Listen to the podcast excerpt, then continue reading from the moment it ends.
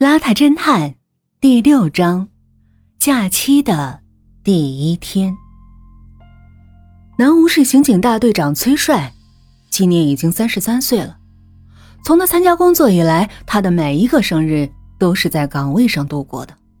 偏偏这一年，上面给他一个特殊的任务，让他暂时休息一个月，作为对他的奖励。这个休息可相当于给崔帅一大笔财富。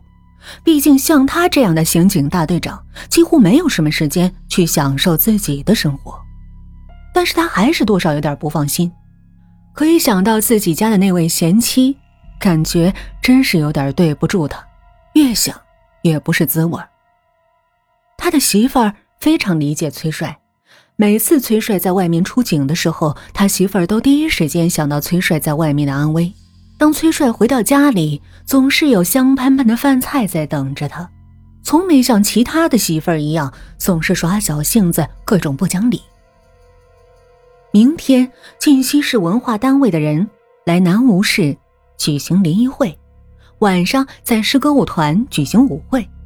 为了舞会开得更活跃，崔帅将市里几位年轻漂亮的姑娘请来伴舞，他也邀请了唐浪，可是唐浪。特别不喜欢这种活动，就委婉拒绝。崔帅对着大面镜子审视着自己的仪表，发现头发不整，该理发了。想到理发，他就突然想起了他的好友，邋遢成那个样子是怎么做到的？想到这儿，崔帅也不禁的笑了一下。崔帅走进了全市最豪华的小舞造型。接待他的是一位来自广东、长得清秀而妩媚、成熟而性感的姑娘。这位姑娘叫王敏，她初中毕业，由于早恋就已经不上学了，来到社会学习了美容美发，后来到小五造型谋生。小五造型共有几位理发师，也或许是这里主要是美女比较多，所以这小五造型的生意也非常不错。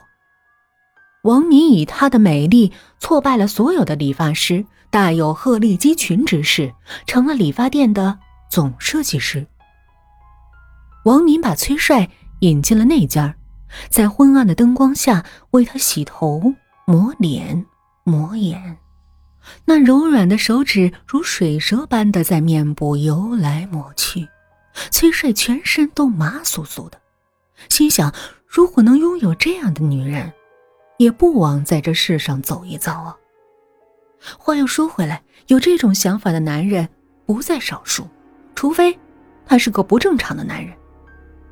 此后，崔帅也经常光临小五造型，来往多了，他和王明也熟悉了，时不时的也会开一两句玩笑，比如“我结婚结早了”之类这种话。当然了，他们两个人之间也没有什么太违背于婚姻的事情。毕竟崔帅是个有妇之夫，两人充其量也是互相开玩笑之类的一对异性朋友。这又是一个阴雨连绵的夜晚，马上快到清晨了。三四点钟的时候，一辆白色的斯巴鲁小轿车冒着细雨从南吴市内往上庄水库上开去。水库堤上长着翠绿的垂柳。轿车一上河堤。就熄了车灯，车轮在堤坝上摸黑滚动，约开了半公里，在一个排官站的工作房边停了下来。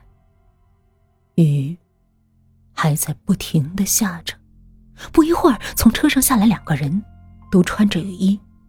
两人走到车后，打开车尾盖，费了很大的力气抬出一个鼓鼓囊囊的麻袋，颤颤的走下河堤，将麻袋。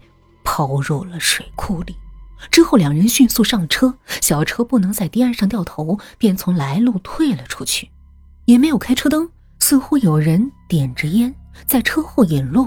轿车退出了堤坝，向左一拐，上了公路，车灯一闪，风驰电掣的向室内开去。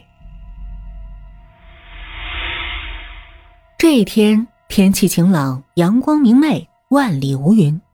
南吴市刑警大队的大队长崔帅要进行自己的长期休假，他打算今天去野炊，带上自己的媳妇儿，还有自己的好朋友唐浪，还有一个跟他比较不错的异性朋友，就是王敏。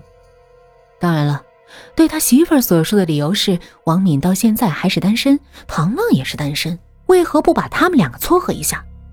当然，这可能只是崔帅的借口。崔帅还特意转告唐浪，如果要是穿的邋里邋遢的，就不用过来。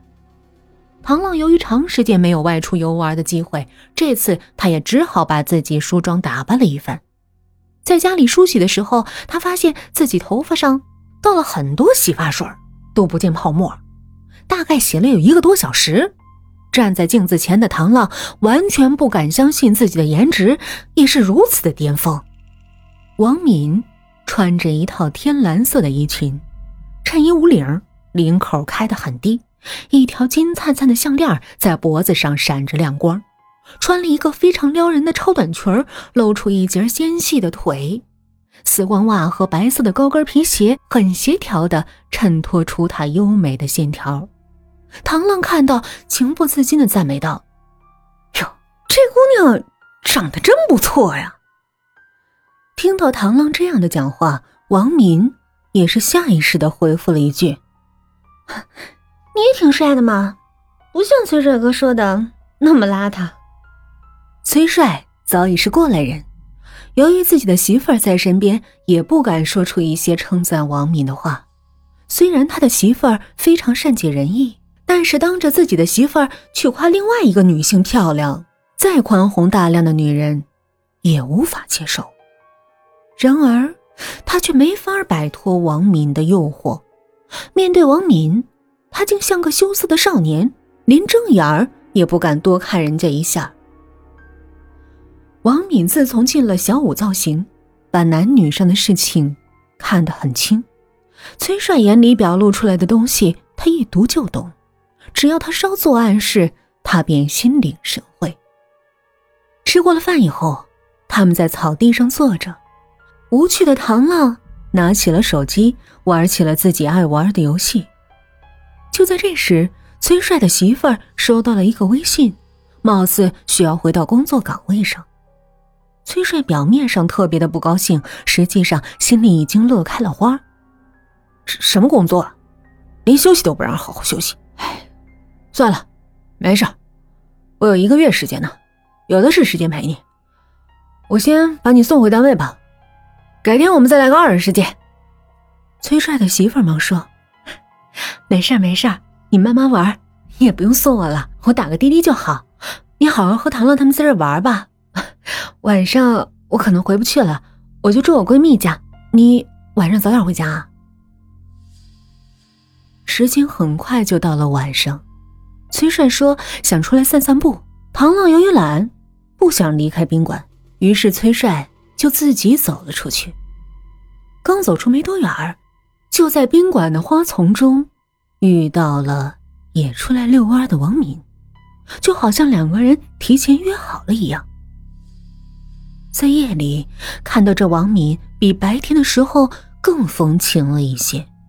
这么晚了还不休息啊？王敏回复道：“啊，睡不着，出来转转。哎，对了，我听说附近有一个商场。”咱们去逛逛。崔帅虽然是个三好男人，但是遇到这样的美女，他也不好意思拒绝。走进商场，这一层是专门卖服装的。这时正巧一个年轻漂亮的女孩，穿着新潮的时装款款而来。王敏忙上去问：“哎，小姐，你这衣服哪买的呀？”那女孩指着前面一家专卖店说：“喏，就是那家。”王敏来到了店里，天哪，这也太贵了！那件衣服居然要一千二。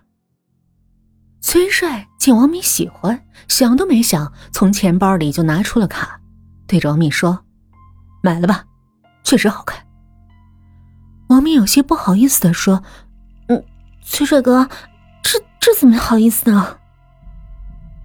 没事那这钱我会还你的。崔帅听到这话，笑着回答：“行，那你以后还我。”王敏没有拒绝，他心中有数，反正你对我有情，我对你有意，绝不白花你的钱。可这王敏，还真是误会了崔帅。